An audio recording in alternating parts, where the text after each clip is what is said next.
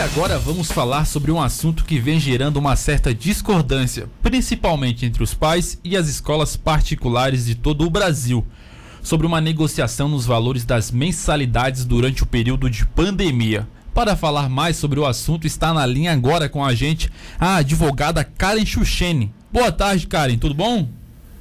Tudo bem, boa tarde. Então, para começar, eu queria te falar, por exemplo, neste momento as aulas viraram virtuais por conta da pandemia e a grande discussão é o desconto nas mensalidades.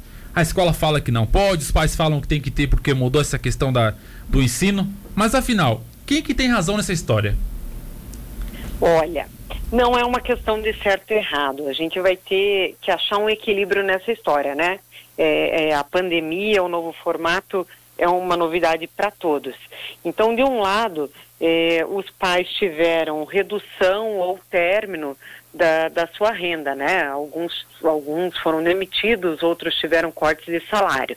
Então, é uma realidade que a escola tem que enfrentar, né?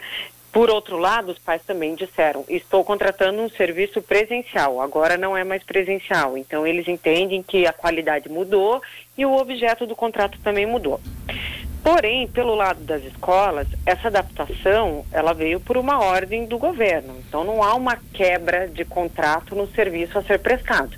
A adaptação está sendo obrigatória por, por força de, de questão de saúde, né? E também o que está acontecendo nas escolas que os pais não têm é, é, se sensibilizado tanto é a escola continua com custos, né? Então ela está tendo que manter o, alguns professores, alguns já estão com contrato suspenso ou demitidos, é, e está tendo que se reinventar na questão da tecnologia né? É, promover material para esses professores darem aula virtual, câmeras com uma melhor qualidade, né? Reuniões para decidir como é que essa metodologia vai ser passada, Sim. gravar vídeo, editar vídeo, revisar vídeo. Então há um custo de pessoal aí que também tem, deve ser mensurado. O que as escolas também passarão a ter como custo vai ser a adaptação física para quando as aulas voltarem. Então, digamos assim, se o, se o governo exigir uma, um distanciamento mínimo entre alunos, muitas escolas, talvez a grande maioria, vai ter que fazer adaptações físicas nos seus espaços. Uma turma de 40 alunos, para comportar o distanciamento, vai ter que virar uma turma de 20, né, eventualmente. Uhum. Então, eh, também haverão muitos custos para as escolas para essas adaptações. Então, o que, que a gente vê que, não, dá, mas dá para reduzir de qualquer maneira os custos que a escola hoje deixou de ter. Então ela não tem mais o mesmo custo de luz que ela tinha antes, ela não tem mais o mesmo custo de água que ela tinha antes, é, custo de merenda, né? De, de compra de alimentos para fazer a merenda, é, compras de, de materiais a serem usados nas salas, ou de higiene, de limpeza, né? Então, esses são custos que a escola de fato não tem mais e que ela deve é, dar o desconto nesse sentido. Então, é, só aqui entrando um pouco no jurídico, quando você diz que um contrato se torna muito é, onerosamente excessivo, ele deve ser muito excessivo para uma parte, Sim. mas gerando muita vantagem para outra. E nesse caso das escolas, é, há desvantagem das duas partes. Né? Eu não, não uhum. acho que há uma vantagem para uma parte ou para outra. É mais ou menos isso. Oi, Karen, boa tarde. Aqui é a Isadora. E nesses casos de escolas particulares, como é possível negociar o contrato? Olha, vai muito do bom senso, sabe, Isadora? Por exemplo, aqui no Paraná, o Sindicato das Escolas Particulares deu uma, uma, uma sugestão de uma redução de 15% a 25%. Né? Mas isso não é uma lei, né? Até porque é, uma criança de 4 anos não tem grade curricular, por exemplo.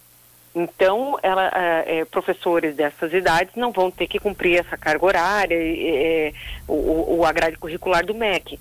Os que têm 12 já têm uma concentração maior, podem receber. Então, tudo tem que ser um bom senso e as escolas abrirem é, é, essa possibilidade de negociação.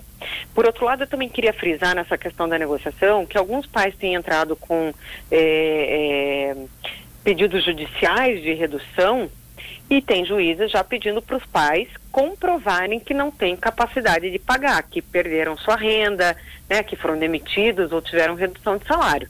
Então, O que vale é a negociação, o bom senso, tanto da escola entender que é um momento difícil e ela precisa flexibilizar, porque muitos estão com a questão financeira prejudicada, e dos pais entenderem que as escolas ainda assim têm custos, vão ter mais custos para se adaptar ao que a gente vai chamar de novo normal, né? E, e que o judiciário nunca é a melhor solução, porque é sempre uma morosidade, é um desgaste, né? Então o ideal é realmente sentar na mesa e negociar.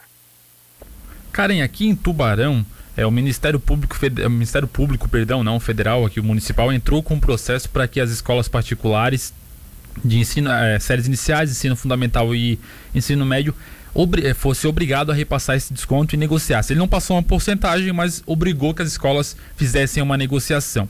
É, caso isso não aconteça, chegou a falar da questão judicial. Existe um meio legal que os, os pais responsáveis, quem paga a mensalidade, pode buscar essa negociação na justiça? Pode sim. É, a, a, gente já tem visto um movimento nos PROCONs, mas é importante frisar que o PROCON ele vai ser um intermediador e, e, e, ele não tem uma força coercitiva que o juiz tem de obrigar a escola a dar o desconto. Então, se esse for o intuito, aí o ideal já é ir para o judiciário. O que eu só queria frisar é que, que aqui a gente tem visto um movimento grande do judiciário dos pais, mas assim, querendo, ah, eu recebi 15% de desconto, mas eu acho que tem que ser 50%. Então, como os juízes já estão começando a, a, a, perceber esse movimento, e eles também, a, as escolas já estão pressionando também, dizendo, olha, mas eu também tenho custos, né? É, então, senão vou mandar todos os professores embora. E, então, os juízes já estão ponderando, eles estão querendo entender das escolas o que, que custos ela não tem mais e que ela pode repassar esse desconto e entender dos pais se de fato eles perderam a renda a ponto de não poder mais arcar com essas mensalidades. Então, pode sim se socorrer do judiciário, é, a, a, gente entende que algum desconto é devido, né? Aí o qual vai ser o percentual é, aí vai de situação para situação, mas sim, o desconto nessa situação seria uma atitude de muito bom senso. Karen, aqui é. Se um pai ou responsável quiser, por exemplo, ah não, não consigo mais pagar, eu vou tirar meu filho de uma escola que é particular, que eu pago uma mensalidade. Por ser um contrato, ele deve ter uma multa para sair. Nessa questão de pandemia, será que ele não consegue é, uma isenção nessa taxa de romper para romper, é, romper o contrato? Grandes chances que consiga, tá? É, a gente tem visto isso, inclusive, por exemplo, contratos de locação que a pessoa vai fechar o seu negócio porque ele não pode mais ficar aberto, né? E vem um monte de decreto dizendo que ele não pode ficar aberto, então o, o imóvel não serve mais para isso, ele acaba pedindo a rescisão sem pedir aplicação de multa. É, o que tem sido deferido. Essa analogia também pode valer para as escolas, né? De novo, a, a, haveria nesse caso uma grande chance de juiz dizer, pais, comprove então que você não pode mais continuar pagando para eu te liber, isentar, né, determinar que a escola te isente da multa. Então, tudo vai depender de prova. O que a gente não pode fazer é ter um, um surto coletivo, que ah, eu acho que é 10, eu acho que é 15, eu queria 50, e aí todo mundo entrar aí no judiciário, abarrotar o judiciário com mais processos e, né, e criar uma, uma, uma, demanda em que a pessoa nem sabe que o juiz vai pedir algumas provas para ela apresentar, né? Só achar ali que é no só eu tenho direito, eu tenho direito, eu quero mais, então precisa desse desse bom senso aí para todo mundo. Então tá bom, Karen. Muito obrigado. E para quem não, hum. não ouviu, essa foi a advogada Karen Chuchene. Assim que se pronuncia, Karen, teu sobrenome? Isso, tá certinho. Então tá bom. Muito Difícil, obrigado né? pela Diferente. sua participação. Obrigada, boa tarde a todos. Imagina, essa tchau, foi a, essa são 5 horas e 17 minutos e essa foi a advogada Karen Chuchen falando de um assunto bem delicado nesse momento, tanto para os pais, para quem paga a mensalidade, tanto para as escolas particulares, que é essa questão de desconto ou não desconto, quanto, quanto que desconto, a escola não tem mais não tem mais custo, enfim. É uma discussão bem complicada e segundo a nossa advogada que participou aqui, a Karen Chuchen, o melhor meio não é judicial, gente. Tentem conversar, tentem negociar com a, cada escola do seu filho e tudo mais, antes de tentar entrar no meio judicial, porque como ela falou, capaz de é, acabar sobrando para os pais não terem desconto nenhum.